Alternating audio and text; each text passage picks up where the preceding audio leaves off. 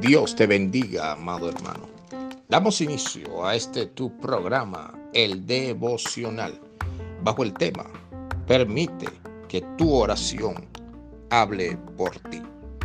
En el Evangelio de Mateo, capítulo 6, versículo 6 nos dice, mas tú cuando ores, entra en tu aposento y cerrada la puerta Ora a tu Padre que está en secreto, y tu Padre que ve en lo secreto te recompensará en público.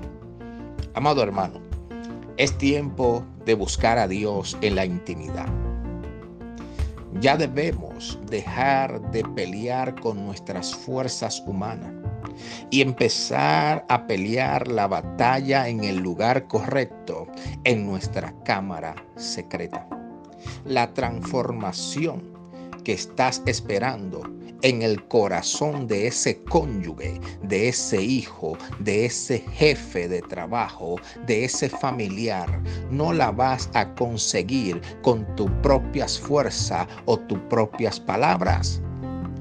Tienes que encerrarte en tu cámara secreta con el Señor y allí en lo secreto le vas a pedir al Señor que transforme los corazones, que traiga salvación a tu familia y verás cómo Dios recompensa en público lo que estás orando en el secreto.